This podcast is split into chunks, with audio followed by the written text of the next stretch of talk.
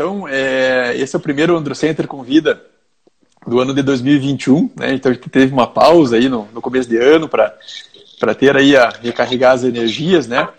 E a gente espera que em 2021 a gente consiga manter a mesma qualidade dos nossos convidados e dos nossos temas que a gente teve em 2020, né?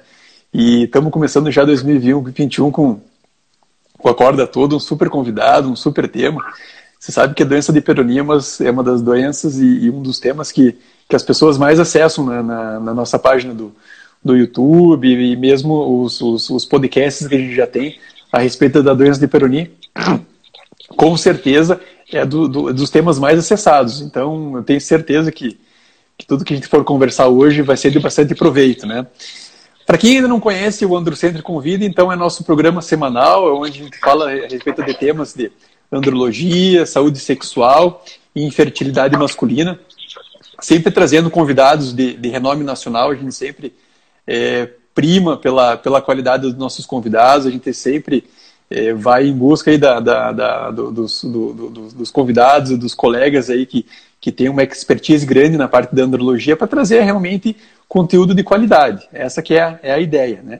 Então, esse nosso primeiro encontro de, de 2021.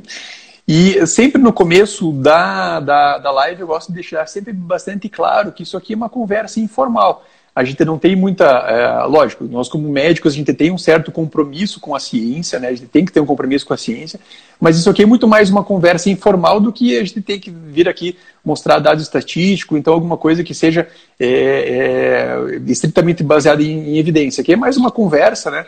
É, informal até para deixar a, a, situação e a nossa conversa mais leve, assim.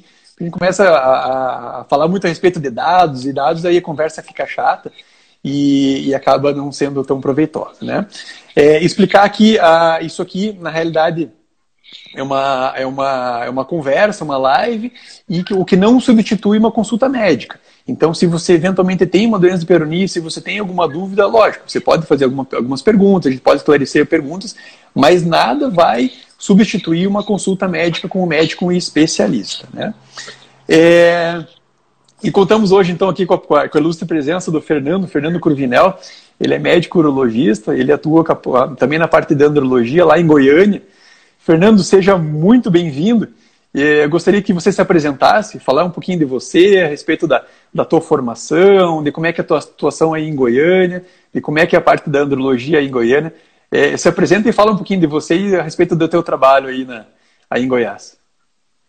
Muito bom, Gustavo. Primeiro eu gostaria de agradecer, porque você sabe muito bem que essa não é a minha primeira participação aqui. Na verdade, eu já estive algumas vezes, mas do outro lado, né? Como ouvinte, você já trouxe grandes colegas aí, belas participações, e quando surgiu o convite, fiquei muito feliz. Né? E a gente primeiro veio o convite, depois a gente discutiu o tema. Então, a gente dando algumas sugestões, eu não, vamos falar de alguma coisa que pelo menos ali levanta, levanta um pouquinho de polêmica, uma certa divergência e controvérsia, né? Então, acho que a doença de Peyronie na fase aguda, o tratamento clínico cai muito bem nessa, nessa demanda, né? Então, realmente estou muito feliz, muito grato de estar aqui participando. Agradeço aí também pelos colegas que estão entrando, vejo aí grandes amigos, colegas de profissão, né? E como você disse, Gustavo, aqui a gente está por um bate-papo. Um, vamos tentar um equilíbrio aí, um nível, tanto falando para pessoas da área da saúde, como interessados e também nossos pacientes, né? E, bom, você já adiantou um pouquinho, eu sou, né, meu nome é Fernando, eu sou médico urologista, especializado em andrologia, sou de Goiânia, atuo aqui na Terrinha, né, fiz a minha formação em urologia aqui mesmo, Sou mestre em Ciências da Saúde pela Universidade Federal de Goiás e saí para fazer meu fellow em Andrologia, a minha especialização no ano de 2019, na Universidade de São Paulo, na USP. E agora estou aqui firme e forte, cada vez mais é, focando a minha atuação, né, não, não deixo de ser um urologista geral, mas a, o propósito é cada vez mais cuidar da parte sexual e reprodutiva do homem. Legal, o Fernando fez a formação lá com, com o Dr. Cui, lá com, com, o Bruno lá da, da USP, né? São todos nossos. O Dr. Curi, infelizmente, não está mais entre a gente, né? Mas o Bruno, nosso, nosso grande amigo lá, então é um, é um, um centro de formação de andrologistas, um centro de, de, excelência de formação. Então a formação do, do Fernando com certeza foi uma formação é, que foi excepcional. Fernando, então o nosso tema de hoje, você já deu uma adiantadinha, nós vamos falar a respeito de doença de Peroni. O que, que eu posso fazer enquanto não posso operar? Né? É, Fernando, você pode explicar um pouco para os nossos convidados, para a nossa audiência, que realmente que é, é, é, o objetivo dessa live, o que é a doença de Peroni, Fernando? Sim, claro, Gustavo. Então, a doença de Peroni, um nome também bom para né, chamar ela é falar sobre a curvatura, a deformidade peniana adquirida. Né? Então, é uma doença que ela causa, como o nome diz, uma deformidade peniana. E que ela tem um acometimento aí na população que varia, dependendo do estudo, de 3 até 9% dos homens. Sendo que alguns grupos ela é um pouquinho mais comum, como por exemplo, diabéticos, pacientes submetidos a cirurgias prostáticas. Acomete geralmente o homem ali por volta dos 45 aos 60 anos de idade, mas que também isso é variável. É importante que a gente tenha uma noção de que a doença de Peyronie, atualmente, ela ainda não é uma patologia totalmente compreendida. A gente tem algumas lacunas no entendimento de como ela acontece. Mas o que a gente sabe até, até hoje é que é uma atuação multifatorial. Um, geralmente por algum mecanismo de microlesões na túnica albugínea, né, que é aquela aquele revestimento, né, eu falo como se fosse a câmara erétil do pênis, acontece ali uma pequena lesão. E algum indivíduo que é, tem uma predisposição genética, acontece toda uma reação inflamatória ali, com aumento de citocinas inflamatórias, deposição de colágeno, cálcio, e o resultado disso é uma placa, uma fibrose nessa câmara erétil. E aí, como resultado, vem a doença, que é a deformidade, que ela pode ser manifestado como uma curvatura do pênis em ereção, como uma perda de tamanho, que aí vem uma grande preocupação dos homens, né? E essa cicatriz ela é muito variável. O tempo de evolução da doença é variável, a intensidade é como eu costumo dizer. Não existem dois casos iguais de doença de Peyronie. Justamente. É, justamente. Então, é, se a gente for pensar o pênis, é, a túnica albugínea do pênis era como, é como se fosse o, a, a borracha da bexiga, né? Então, se a gente for observar, se for pensar numa bexiga, aquela em, em forma de, de, de salsicha, é, se eventualmente a gente tiver alguma fibrose, se tiver, se a gente pensar em, em pingar um, um, pingo de vela, essa que é sempre a analogia que eu faço para os meus pacientes, pingar um pingo de vela em cima da borracha da, da, daquela bexiga em forma de salsicha. Quando a gente for encher a bexiga, o que, que vai acontecer? Ela vai encher torta. E essa que é justamente a, o princípio da doença de Peyronie. Então é uma placa que acontece em cima dessa túnica albugínea, que é essa borracha do pênis, que é uma borracha que ela deve é, ter uma, uma, uma, expansão uniforme para que o pênis assuma uma, uma, uma forma erétil é, é, adequada, né? E se tem essa, esse pingo de vela, o pênis quando vai ter a ereção, ela, o pênis vai ter uma ereção torta, né?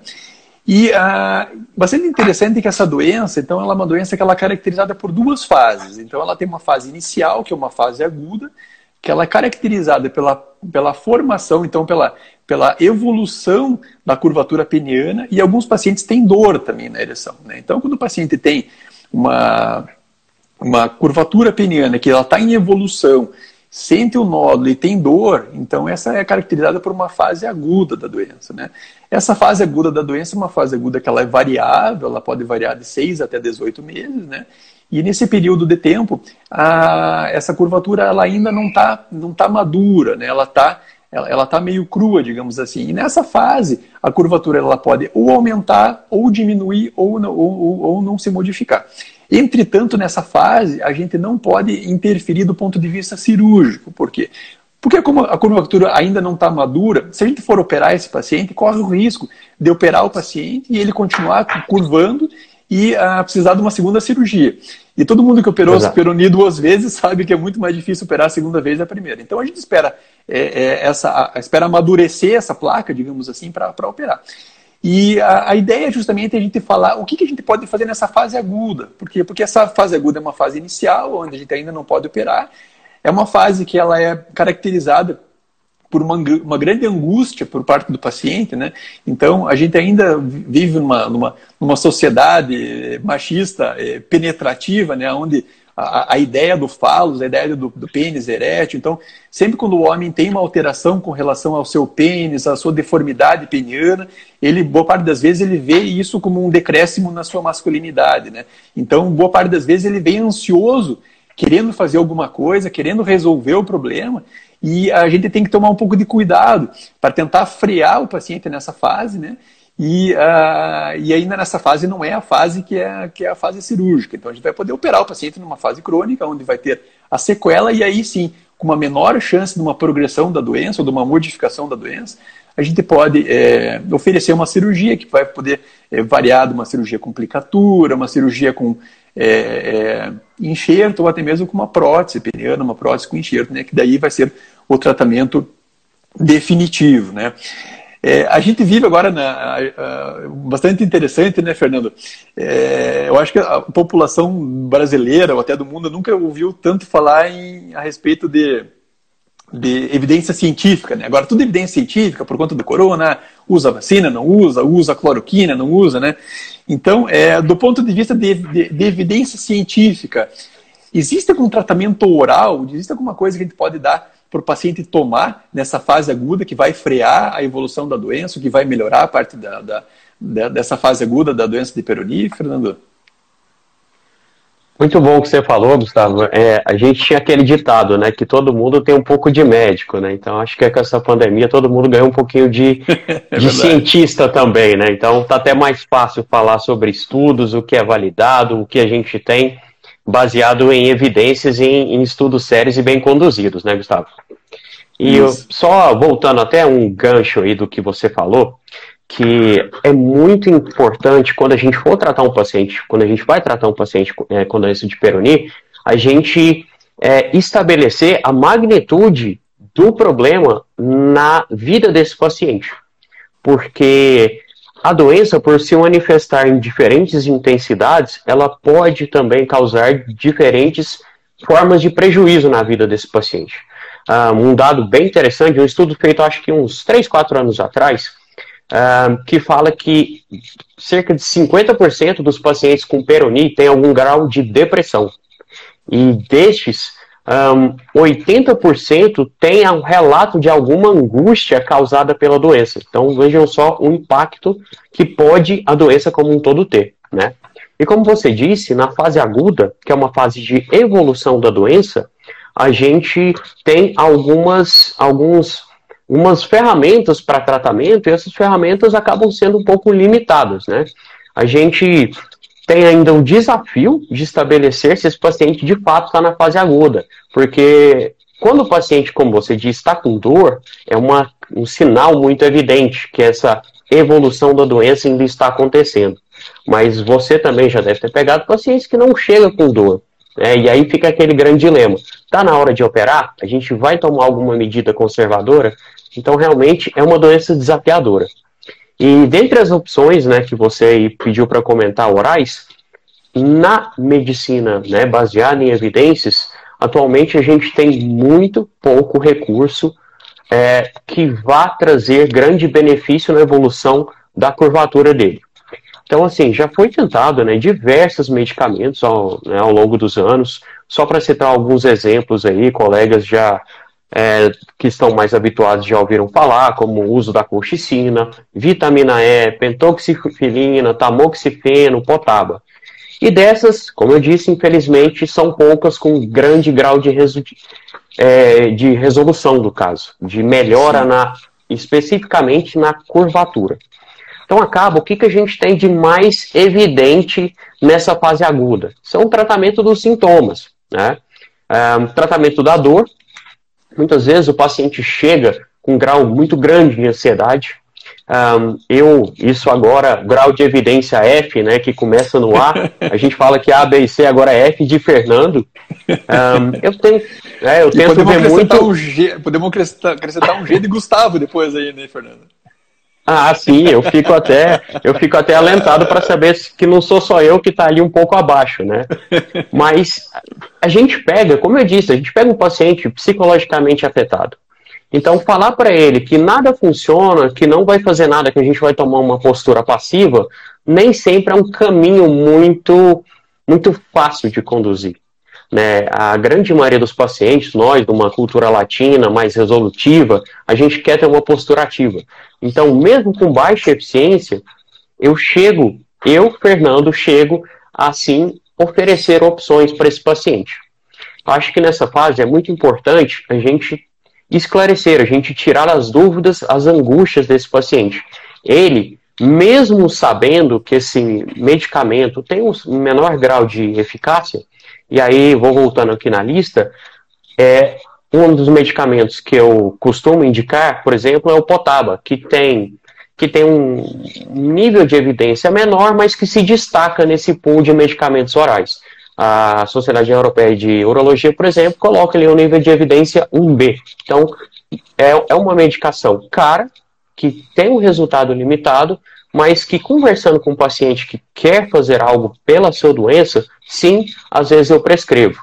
Né? Como eu disse também, um, não acho mal nenhum o paciente usar a dipirona na fase aguda, deixar muito claro, por exemplo, que a, a, a dor ela vem na doença de Peyronie com a ereção. Então, vai ter ereção, tá ali no momento que acha que vai acontecer, toma um comprimido de dipirona. Ou quando o paciente chega ansioso no consultório, eu passo às vezes uns ciclos de anti-inflamatórios, né? Lógico, não deixo ele o tempo inteiro de anti-inflamatório, mas isso acaba que traz uma certa adesão, um alento a esse paciente. É, a, gente a primeira coisa que precisa fazer é, a, é acolher esse paciente. Esse paciente, ele frequentemente, ele chega é, do ponto de vista, como você já comentou, psicológico, bastante abalado. Esclarecer esse paciente que não é um câncer, não é alguma coisa que vá trazer em risco a vida dele e deixar claro que existem poucas medicações que têm evidência científica que possam melhorar, mas existem uh, relatos de casos, existem é, séries de casos que podem, é, que falam a respeito de algumas medicações, né? Tais como potaba, colchicina, próprio tamoxifeno para dor. Então existem algumas coisas que a gente pode fazer nesse meio tempo e deixar claro que nesse, nesse meio tempo a gente vai tentar, tentar diminuir a progressão da, da doença e tentar abreviar o tempo dessa fase aguda, tentar passar logo, logo para a fase crônica, que é a fase que a gente vai ter um pouco mais de de oportunidade de, assim como você falou, é, de ter uma postura mais ativa na resolução é, do problema. É, outras alternativas é, terapêuticas nessa fase aguda são é, tratamentos tópicos, né? seja com cremes, seja com extensores, seja com injeções, com aplicações. É, existe alguma, a, algum tratamento que, na tua opinião, assim, ou então do, do que você é, observa na literatura seja um pouco mais efetivo ou da tua preferência, esses tratamentos tópicos ou injetáveis, Fernando?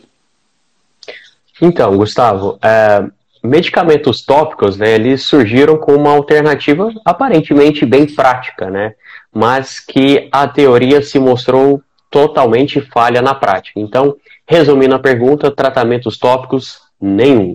Nada, infelizmente, foi encontrado com grande grau de efetividade. Acho que a gente pode comentar como uma opção bem mais interessante, até promissora, são os medicamentos injetáveis, que também não são novidade, né? já foi se tentado, por exemplo, injeções de verapamil, um, interferon alfa, mas que atualmente a gente pode destacar um, o, o Clostridium, né, colagenase, que tem o nome comercial de Chiaflex, que apresentou resultados melhores. Foi um medicamento aprovado pelo FDA há uns 7, 8 anos nos Estados Unidos, então ele já é usado, mas que nunca chegou aqui na nossa realidade, foi descontinuado, né, já não tem mais a liberação dele, um, se não me engano, Europa, Ásia, então hoje está restrito aos Estados Unidos. É um medicamento que lá, esse tratamento, se eu não me engano, ele custa em torno de 20 a 30 mil dólares o, todo o ciclo. Então, se lá já é caro, imagina isso uh, livre de impostos aí no nosso imaginário, na nossa realidade. Então, acaba que algo ainda está distante, né? Mas que os estudos mostraram, sim, mostraram em curvaturas, hum, curvaturas mais leves, um, uma melhora de até, de, de até 20, 30 graus em alguns estudos. Então, tem sim um, tem, uma, tem, uma, tem um certo grau de efetividade, principalmente se ele é, se ele é associado com o que, que o, o americano chama de modeling, né, que traduzindo é como se fizesse uma contratração, exercícios manuais que o próprio paciente tem que fazer. Então, injetável, a gente tem essa perspectiva, né? E como eu comentei no começo, a gente está falando de uma doença multimodal. Então acaba que atualmente a tendência nos tratamentos é essa, é também ser multimodal, associar uma terapia com a outra. Então aqui no caso, como eu citei, a injeção com a terapia de tração. É, justamente a, a, terapia nessa fase aguda ela é multimodal, justamente porque a gente não tem nada que, que, que resolva muito o problema. É, o Flex nos Estados Unidos, só para a gente deixar claro que, é, apesar. Eu acho que talvez o único lugar do mundo que, que na Europa agora foi descontinuado, é, apesar dele ter um, um, preço extremamente alto, nos Estados Unidos ele ainda é utilizado porque é um, é um, é um tratamento que ele é coberto pelos convênios médicos, né? Então, toda essa essa, a, o patrocínio, digamos assim, o financiamento do uso dessa medicação que usa custa em torno de 30 mil dólares cada, cada ciclo, né? Então é por conta dos convênios médicos. Então, que muito provavelmente se os pacientes tivessem que arcar com esse custo, é, eu acho que essa medicação não teria nem sido, uh, nem está sendo utilizada nos Estados Unidos também, né? E talvez por conta disso aí que ela, ele acabou sendo descontinuado, descontinuado na, na Europa também. E existem alguns outros estudos que falam a respeito da, da, das outras aplicações, né? Então, a aplicação de verapamil, a aplicação de, de tilcolchicina, né, até um, um, estudo aqui do Dr. Sidney Glynn, aqui da, da, da, da, da faculdade do ABC, mostrando que às vezes a, a própria manipulação da, da, da placa ela vai acabar tendo o mesmo resultado. Né? Então a gente não sabe até que ponto que, a, que, essa, que essa aplicação do, do Flex, que essa colagenase de Clostridium realmente é efetivo. Né? E, e existem alguns casos relatados, inclusive, de fraturas penianas, de complicações é, de quimoses penianas com o uso dessa, dessa aplicação quando o paciente é, não, não, não respeita um período de abstinência sexual, né? ou então, às vezes, até alguns relatos de, de, de fraturas penianas é, pela, pela, é, pela ereção noturna involuntária que o paciente tenha, junto com a fragilidade dessa que, que essa enzima acaba provocando do, junto da, da, da, da túnica albugina. Né? Então, eu não sei até que ponto que isso é, realmente não tem um, um, um, interesse grande comercial por trás disso aí, né? E os resultados são resultados é, bastante modestos, né? Se a gente levar em conta aí que é, 15% do, do, dos pacientes podem ter uma, uma regressão espontânea da curvatura, a gente não sabe até que ponto que realmente é, é, a, é a atuação da, da, da, do Clostridium mesmo, né, da, da colagenase de Clostridium, até que ponto que é regressão espontânea, né. Então é realmente um, é um, é um tema bastante polêmico, né. Não vamos entrar nessa polêmica porque a gente sequer tem essa medicação no Brasil, mas é, eu acho que se essa medicação fosse disponível no Brasil, eu, eu ia pensar algumas vezes em, em, em fazer essa aplicação. É... Exato, e só para é complementar, Gustavo... Mas é uma alternativa boa mesmo. Sim, sim, e só para complementar, não sei se você chegou a pegar, mas assim, eu já não tive tanta experiência com medicamentos injetáveis em placa. Mas aí conversando com os nossos professores aí, nossas referências, que participaram de estudos, que estiveram envolvidos, e até quando eu entro numa cirurgia de Peroni, a gente lida com uma placa que é algo muito rígido, é algo muito duro, muito difícil de trespassar. Então, quando a gente está aplicando uma medicação, sabe-se lá se a gente está com a técnica correta. Quando eu digo técnica, será que a gente atingiu essa placa dentro dela? Será que a gente passou dela? Então, é muito difícil medir isso. Né? Um, colegas aí, principalmente na época do Verapamil, colegas mais antigos, falam que era uma agulha um pouco mais grossa, que era muito, muito difícil entrar em placas calcificadas. Então entra muito naquela né, naquela, naquele devaneio teórico que você mesmo falou. Será que é o remédio que está fazendo efeito? Ou será que é a própria picadinha, a própria entrada da agulha que quebra, entre aspas, a placa e melhora a deformidade? Então, é realmente algo aí que a gente ainda tem que compreender bem melhor. E tomar muito cuidado com o que é injetado dentro desse pênis, porque o que, que acontece? A, a própria agulha ela pode provocar lesões adicionais e algumas medicações, que nem, por exemplo, o uso de corticoides, já se tentou isso aí e é uma coisa que é proscrita, não usar. É, acho que a questão, no final do ano passado, um dos últimos pacientes que eu atendi aqui no consultório, ele estava na fase aguda e ele encontrou um profissional que resolveu fazer injeções intra, é, intracavernosas, é, intraplaca de, de corticoide. E, e o peronide ele piorou muito, assim, sabe? Então, um paciente com 30 e poucos anos, e ele sentiu que em cada, cada local que ele, que ele, que ele levou uma, uma picadinha de, de, de, de, agulha com corticoide ali, surgiu uma nova placa. Então o peroni dele progrediu e piorou bastante com a aplicação de corticoide. Então corticoide não se faz, né? Porque se pensar assim, ah, corticoide é uma coisa que vai deixar mais maleável, que vai trazer, é, vai diminuir essa fibrose, vai diminuir a reação inflamatória, mas não. O corticoide, inclusive, ele piora a progressão da doença peroní. Então tomar muito cuidado com o que vai indicar, com o que vai ser aplicado nesse paciente, eventualmente se for aplicado alguma coisa tem que ser alguma coisa que pelo menos não vá trazer um dano e, e existe o risco potencial de, inclusive, piorar a curvatura. Né?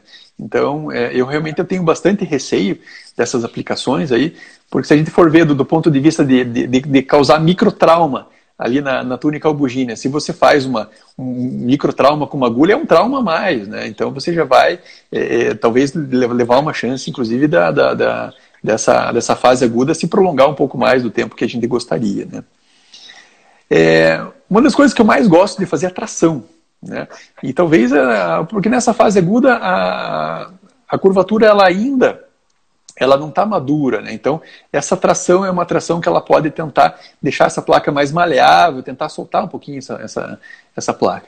E, e talvez da, da, que a gente tenha na literatura com um pouco mais de, de, evidência, até os estudos mais recentes, existem alguns tipos de aparelhos de tração que trazem um benefício. Alguns aparelhos de tração, principalmente com aparelho de contra-tração, né, de fazer uma tração contra a, a placa e tentar quebrar essa placa.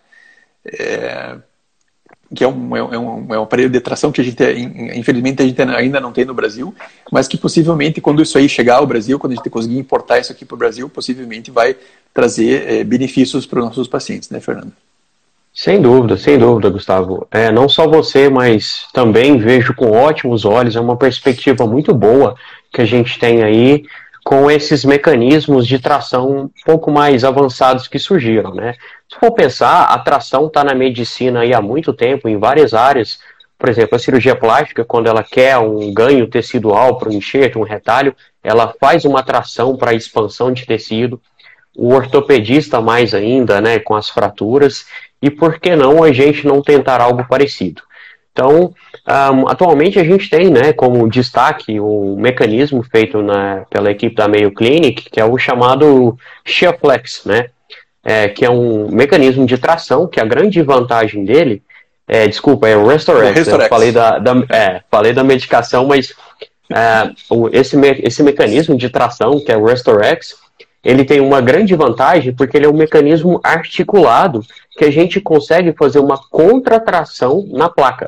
Então a gente consegue fazer como se fosse um estiramento dessa placa para tentar conter e até reverter o processo de deformidade peniana. E aí, como você disse, Gustavo, infelizmente é algo que a gente ainda não tem aqui, né? Um, é um só para contextualizar melhor quem está aqui acompanhando a gente. É vendido apenas nos Estados Unidos, não é possível nem importar. Daí fica a oportunidade para quem tiver uh, meios para isso, né, para facilitar a nossa vida aí de todos os pacientes. Um, então, é, ainda mais agora com a pandemia, né, tá, as viagens cada vez mais restritas, mas tem que ir lá para comprar ou alguém realmente comprar lá e trazer. Um, custa cerca de 500 dólares lá e é um, é um mecanismo que é usado, a indicação pelo, pelos autores é de que ele seja usado meia hora por dia por um ciclo de aproximadamente três meses. Né? E, inclusive agora, em novembro, saiu um, um, um, um estudo né, de acompanhamento, um segmento desses pacientes que mostrou bons resultados. Redução aí de cerca de 20% da curvatura e até um ganho em extensão peniana. Então, realmente, e é um mecanismo de Restorex, ele é um mecanismo de poucos efeitos colaterais. Então, realmente, tomara que seja algo aí que esteja um pouco mais acessível para a gente num futuro próximo, né? Eu acho bastante interessante esse mecanismo de contratração, é, porque assim, a, a, lógica é você fazer uma tração onde você tem a placa. Então, se você não tem a placa no pênis inteiro, não tem muito sentido você fazer uma tração no pênis inteiro, né? Então, aqueles aparelhos de tração antigos, né? E, e eram aparelhos que a indicação de fazer tração era fazer tração por 6 a 8 horas por dia, né? Sim. Eu não sei se alguém aí tem tempo e consegue imaginar de um aparelho de tração puxando o pênis durante 8 horas todos os dias. Então, a pessoa vai passar um terço do resto da vida dela, então para os próximos dois ou três meses da vida dela fazendo tração. É né? uma coisa que é, é, é inimaginável. É, eu antigamente eu recomendava para os pacientes tudo, né? É, porque a gente tinha que fazer alguma coisa. Mas se você for ver a lógica e, e se você for tentar mexer num aparelho de tração desses aparelhos de tração é, convencionais é muito difícil. Então, é, o, o, jeito que pega a glândula, onde vai machucar, então, é, é uma coisa que realmente é, é bem complicada. E já a lógica da contratração é muito mais, é, é, falando de volta, é muito mais lógico de se fazer uma atração contra a região que está doente, não fazer uma atração no pênis inteiro, que afinal não é o pênis inteiro que está doente, é mais a questão da, da região da placa ali, que não tem a elasticidade que precisa ser trabalhada, né, Fernando? Exato, exato. E mais uma vez falando aquela questão de que é um tratamento multifatorial, né? A gente está tratando algo aí que não entendemos totalmente, então várias medidas podem ser usadas em associação. Então, se for ver em estudos, padrão, né, usando todo o arsenal que a gente tem mundo afora, hoje há uma tendência de mostrar melhores resultados com associação dessa tração peniana, né, o Restorex, com injeções do Clostridium, né? Que aí o Chiaflex, são nomes parecidos aí, mas que essa combinação atualmente é um caminho que mostra algo que pode ser feito nessa fase aguda ou mesmo um tratamento clínico na fase crônica desse paciente. A gente teve uma, uma pergunta aí perguntando o que, que é atração e o que, que é a subtração. Na realidade, a atração é um, é, um, é um mecanismo, se a gente for pensar, por exemplo, aqui um pênis, onde a gente faz uma, uma, uma tração, acho que até tem um pênis, né? pênis artificial aqui. Então, é onde a gente faz uma, uma tração em cima do pênis inteiro. Então, é um aparelho que vai puxar o pênis assim, ó. Vai, vai tracionar o pênis inteiro. A contratração, o que, que é? É um aparelho que, em vez de puxar o pênis inteiro, ele vai fazer, ele vai puxar. Se a gente imaginar que tiver, por exemplo, uma, uma, uma placa aqui, vai, vai, vai fazer uma, uma, fazer uma contratração. Vai fazer uma tração contra a, a, a linha e a, contra a região que tem a, a, plaquinha. Então é a tração, é assim, e a contratração é para baixo. Então é, é, na, é isso que a Clima falou agora. É na contramão da contratura. Obrigado. Só para lembrar que esse mecanismo ele é discreto, é um mecanismo pequeno, ele fica ali praticamente no pênis. Tem né, pacientes que usam e ficam ali em casa com a roupa, do, a roupa normal e nem é visível, por exemplo. Se te receber um familiar em casa, aquele ali né, passa desapercebido. Então, realmente, é um, é um mecanismo hoje que, que tem assim, uma. uma é, surge como uma, mais uma luz para gente né, nessa tão desafiadora tarefa de tratamento clínico da doença de Peyronie. É. É, eu já vi alguns. Eu, eu, eu, trabalho aqui no Hospital de Clínicas, aqui da Universidade Federal do Paraná, e teve um paciente que eu atendi que teve, teve doença de Peyronie, que foi, que foi avaliado por um outro colega, e outro colega resolveu fazer onda de choque na doença de Peyronie, mas ao invés de usar onda de choque de baixa de intensidade, ele usou a onda de choque da, da litotripsia, assim, sabe? Não sei como é que ele conseguiu fazer, ah. mas o paciente falou que, que foi tentado fazer. Então, puxando esse para você, você ver como assim a, na, na, a grande realidade é que assim a, quando vai vai tratar um, um, problema andrológico, uma doença peronista, tem que procurar alguém que realmente saiba o que está fazendo, senão você vai acabar sendo submetido a algum tratamento aí que, que que às vezes é, acabou ficar, ficou sabendo do tratamento por orelhada, tentou fazer de qualquer jeito e, e, a gente sabe que se a gente fizer as coisas de qualquer jeito o negócio não vai dar certo, né? É, então, puxando, puxando esse gancho, então realmente existe um tratamento com ondas de choque, que não são as são as ondas de choque parecidas com aquelas que a gente usa para quebrar cálculo, só que são ondas de choque de baixa intensidade. Então, são ondas de choque muito mais fracas, digamos assim, né? E, e, e que são que, que, ultimamente têm sido aplicados no tratamento de. Existe muita polêmica em cima disso aí, se, se funciona, se não funciona, é, não existe muita evidência científica, as evidências que, que, que, que existem são mais em estudos experimentais, na prática parece que não é bem assim. Mas existe a opção da gente usar onda de choque de baixa intensidade também na doença de Peyronie, em alguns casos selecionados. Você pode explicar para a gente, Fernando, quais são os casos selecionados na fase aguda e qual é a indicação da onda de choque de baixa intensidade? Claro, sim.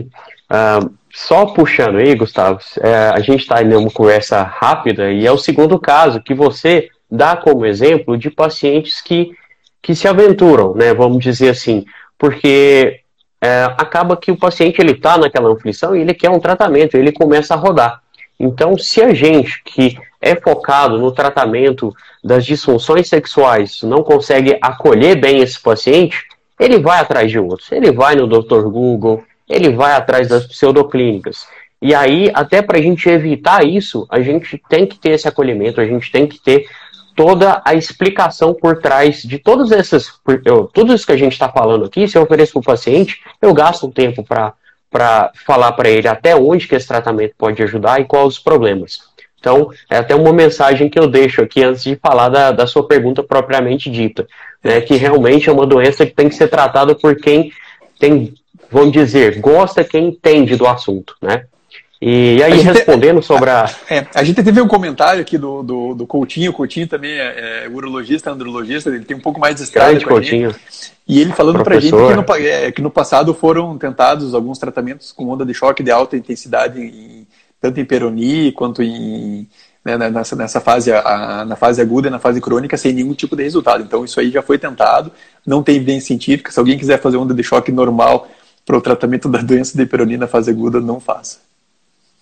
Sim, e, e a, a, onda, a terapia de onda de choque de baixa intensidade, ela na teoria também ela se mostrava uma, uma alternativa interessante, né? Afinal de contas, com ali a reação inflamatória na placa focada, a gente esperaria que acontecesse uma remodelação de forma favorável e que ela fosse desfeita e, consequentemente, reduziria a deformidade a curvatura mas não foi isso que os estudos aí durante vários anos, essa experiência não é tão recente, mostrou. Então, de fato, hoje a, a terapia de onda de choque para melhora da curvatura e da deformidade, ela não é prescrita. O que a gente conseguiu concluir de todos esses estudos, todas essas ações usando esse tipo de, de, de tratamento, foi que há sim com ela uma leve melhora da dor. Né? Então a gente tem que né, colocar esse papel muito mais limitado hoje para ela. Então, basicamente, para a dor. E não são todos os casos que melhoram. Eu também já tive pacientes que vieram aqui, que fizeram onda de choque de baixa intensidade para tratamento de dor de doença de Peroni com outros colegas e que também não tiveram, é, não tiveram um resultado satisfatório. É, o tratamento com onda de choque de baixa intensidade é um tratamento que não é um tratamento barato, é um tratamento que para a realidade brasileira é um tratamento caro, é um tratamento que custa entre 8 e 10 mil reais a, a, a, o conjunto de sessões, né? Então, você oferecer um, um, tratamento que custa aí 8 a 10 mil reais, que tenha uma pouca evidência científica, ou então que tenha uma chance bem razoável de não funcionar, é, existe uma chance aí, você tem que esclarecer bem o paciente que é, ele pode gastar um dinheiro grande nisso aí e pode não ter é, o, o, resultado satisfatório que ele, que ele esperaria. Fernando, é, vamos falar um pouquinho na, na avaliação da doença Peyronie. É, que tipo de exame que você costuma pedir assim, para avaliar a doença de Peyronie, até para poder a, a, avaliar a, a, progressão, poder avaliar como é que está sendo o teu tratamento? Assim, como que é a tua avaliação, do modo geral, é, é clínico, laboratorial e de imagem para esses pacientes com doença de Peyronie? Sim, isso é importante a gente ressaltar aqui. A gente está falando muito em tratamento, mas voltando um pouco, ressaltar para todo mundo que está assistindo que o diagnóstico da doença de Peyronie é um diagnóstico clínico.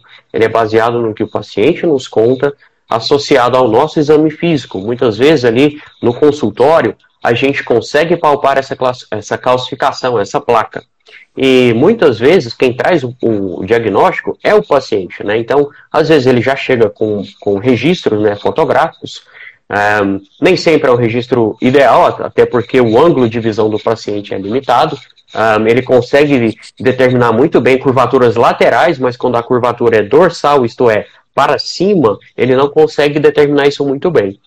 Então, o que, que eu faço no consultório? Eu faço essa avaliação clínica do paciente e, sempre que possível, eu faço uma avaliação formal da placa, né, associado ao registro um, usando fotos do paciente. Eu tenho aquela régua, né? Quem vai lembrar aí das, da época de aula de desenho geométrico, né? Aquela régua articulada. Então, coloco o paciente para estimar o grau de curvatura dele, coloco ele para desenhar no papel, também faço a medição em cima do que ele desenhou e, principalmente, quando esse paciente tem ali um grau maior de curvatura, quando eu estou pensando em uma conduta definitiva, invasiva, e até cirúrgica, eu faço a avaliação formal da placa. O que, que, é isso, né? Eu faço um teste de ereção, aplico uma medicação injetável que promove a ereção nesse paciente, e aí em consultório eu faço toda essa medida. Eu olho tanto o grau de curvatura, tamanho do pênis, né, atual naquele determinado momento. Isso é importante até para a gente acompanhar a evolução desse paciente. Né? Então, Antes de qualquer exame complementar, é importante ressaltar isso. Voltando, diagnóstico é clínico. Né? E quando a gente tem alguma dúvida, né, como você aí falou, algum exame complementar, até pensando em cirurgia, até pensando num procedimento futuro, um, existe uh, o recurso da avaliação hemodinâmica do pênis, que é também chamado de Doppler peniano que é um exame feito com medicação injetável também, que induz uma ereção. A gente faz toda essa medida que eu faço em consultório, pode ser feita no, durante a realização do Doppler. E o Doppler acaba que ele também ele investiga a, a existência ou não de outra disfunção erétil muito comum associada nesses casos de doença de Peyronie, que a gente ainda não comentou, mas que vira e mexe a gente lida com ela, que é a disfunção erétil. Então, a, ela é, a, o Doppler peniano ele é uma ferramenta quantitativa da presença ou não de disfunção erétil. E aí, vale ressaltar que hoje é um exame que depende muito de técnica de quem faz né, e de conhecimento. É um exame muito restrito, né? E mesmo em grandes centros, imagina aí uh, que aí não seja diferente. Né, são poucas pessoas que têm expertise para fazer esse Doppler peniano, que quando indicado é muito bom, mas também tem que ter ressalvas quando o exame não é realizado em condições ideais. É, o Doppler peniano ele é um exame que ele tem que ser realizado com muito cuidado. É, ele, ele, é um exame que ele não pode ser realizado numa clínica normal, onde é, a gente, a gente vê aquele pessoal que vai fazer ecografia de, de, de trato urinário, né, que ficam uma fila de gente esperando, todo mundo de bexiga cheia, entra lá, faz o exame rapidinho, sai rapidinho. O exame de ecodoppler para essa avaliação da, da hemodinâmica do pênis, ela não, não é assim. Então, existem exames que são exames rápidos, exames que são feitos lá em, em 10, 15 minutos, e existem, existem exames, como o Fernando sabe, que demora quase uma hora para fazer. Né? Então, é, é, é, é, um exame diferente, é um exame que realmente também precisa ser feito é, é, por quem se dedica a fazer isso aí, né? É, inclusive, é, volte e te vê exames de, de Doppler peniano sem fármaco-indução. Né? Então, exame, vamos deixar claro que o exame de Doppler peniano sem fármaco-indução não serve para nada. Né? Então, é uma ecografia normal, né? então você não, não, não, não, tem, não tem nenhum tipo de, de validade é, diagnóstica e científica, de qualquer tipo de validade, se é um exame que é feito sem, sem droga intracavernosa.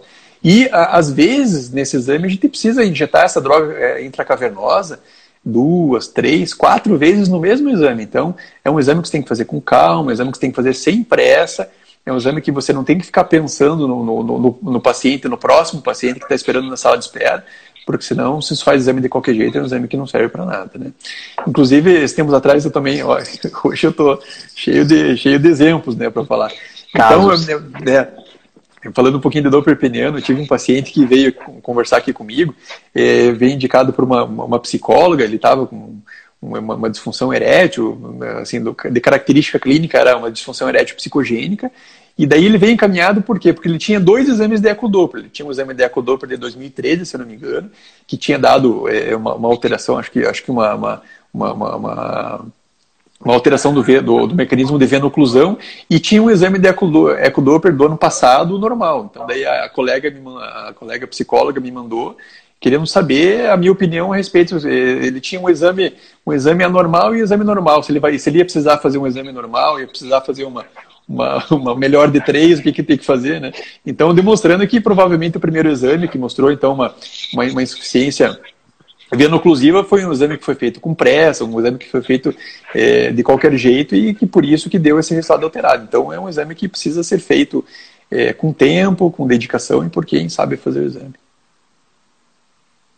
Muito bom, muito bom. Realmente é uma área que, como eu disse, não é, não é para aventureiros. Né? Então, é, esse diagnóstico que você colocou aí, por exemplo, podia levar a uma conduta muito mais agressiva cirúrgica que, quem sabe, é, talvez não era aquilo que o paciente necessitava, né? É. E a medicina ela vem cada vez mais se segmentando, né? Então, a, a todas as especialidades hoje em dia tem subespecialidades. Então, tem aquele ortopedista que é especializado em em coluna, ortopedista que é especializado em joelho, em cotovelo, em mão, e a, a, urologia da mesma forma, então vem se segmentando, então hoje em dia tem urologista que é especialista em, em, em câncer, tem urologista que é especialista em cálculo, em uroginecologia, e tem os especialistas na, nessa, nessa questão da, da medicina sexual e da infertilidade, que somos nós que, essa especialidade aqui da, da andrologia, não é uma especialidade que é reconhecida pelo pelo Conselho Regional de Medicina, né? então ela, ela formalmente ela não existe, mas são, somos nós que, que acabamos nos dedicando e estudando e dedicando a toda a nossa, nossa formação, nosso estudo e nossa atuação para essa parte, né, Fernando? Exatamente. É, é, como eu disse, um paciente ele, ele, ele tem realmente um impacto muito grande pela doença, um impacto emocional. E sempre que a gente vai oferecer essas terapias, essas opções, a gente tem que ter um tempo, a gente tem que ter uma expertise para dizer até onde que aquilo ali pode ajudar ele. Então, realmente é uma mensagem que eu deixo aqui para todo mundo. É que se você colega vai tratar um paciente com doença de Peyronie, saiba acolher ele, saiba oferecer a, o, a medicação, mas dizendo o que ela pode ajudar de fato o paciente, sem falsas promessas, né? Realmente a gente não está numa área de grandes milagres. E você, paciente, também isso, assim, tome cuidado, pesquise muito bem com quem que você está tratando, um, busque, né, ajudar no seu tratamento. A gente tem uma área aí também que hábitos de vida, mudanças comportamentais ajudam muito. Então, realmente é uma postura ativa de todos nós, pacientes, interessados e nós médicos principalmente. É, justamente, estamos chegando aqui nos nossos momentos finais, aqui nosso tempo está mais ou menos esgotando.